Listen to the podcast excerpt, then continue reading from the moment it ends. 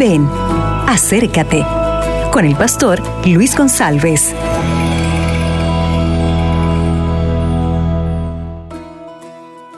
Hola mi amigo, hola mi amiga, ¿qué tal?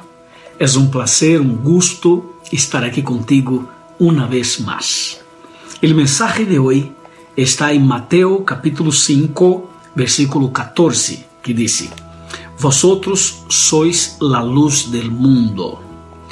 Una ciudad situada sobre un monte no se puede esconder.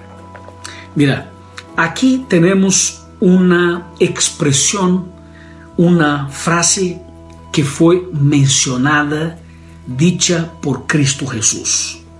Jesús dijo que tú y yo somos la luz del mundo. Pero en la Biblia nosotros encontramos dos luces más una aparece en Salmo 119, versículo 105. Allá está escrito, lámpara es para mis pies tu palabra, una luz en mi camino. O sea, la Santa Biblia es la luz. Pero encontramos en Juan capítulo 8, versículo 12, otra cita muy interesante y profunda. Esta cita fue mencionada por Cristo Jesús. Son palabras de Cristo que aparece en el capítulo 8, versículo 12 del Evangelio de Juan. Dice, otra vez Jesús les dijo, yo soy la luz del mundo. El que me sigue no andará en tinieblas, sino que tendrá la luz de la vida. En este caso, Cristo es la luz del mundo. Pero en Mateo 5:14, Cristo, Cristo dijo que yo y tú somos la luz del mundo. Entonces, ¿qué hacer?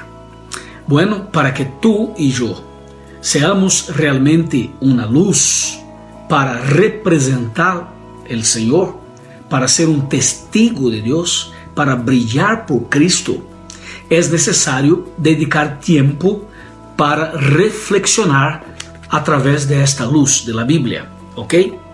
O sea, leer la Biblia significa estar en contacto con la luz. Y a través de la Biblia vamos a conocer a Jesús. Y a través del conocimiento y de la relación con Cristo, nosotros vamos a brillar, o sea, la luz de Cristo estará en nuestro corazón. Y todo esto solo es posible a través del poder del ministerio del Espíritu Santo.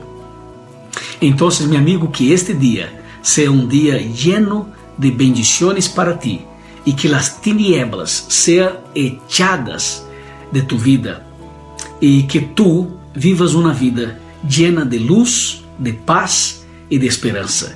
Y que sea tú una luz para otras personas, una luz de Dios para su familia, para sus vecinos, para sus amigos y para todas las personas.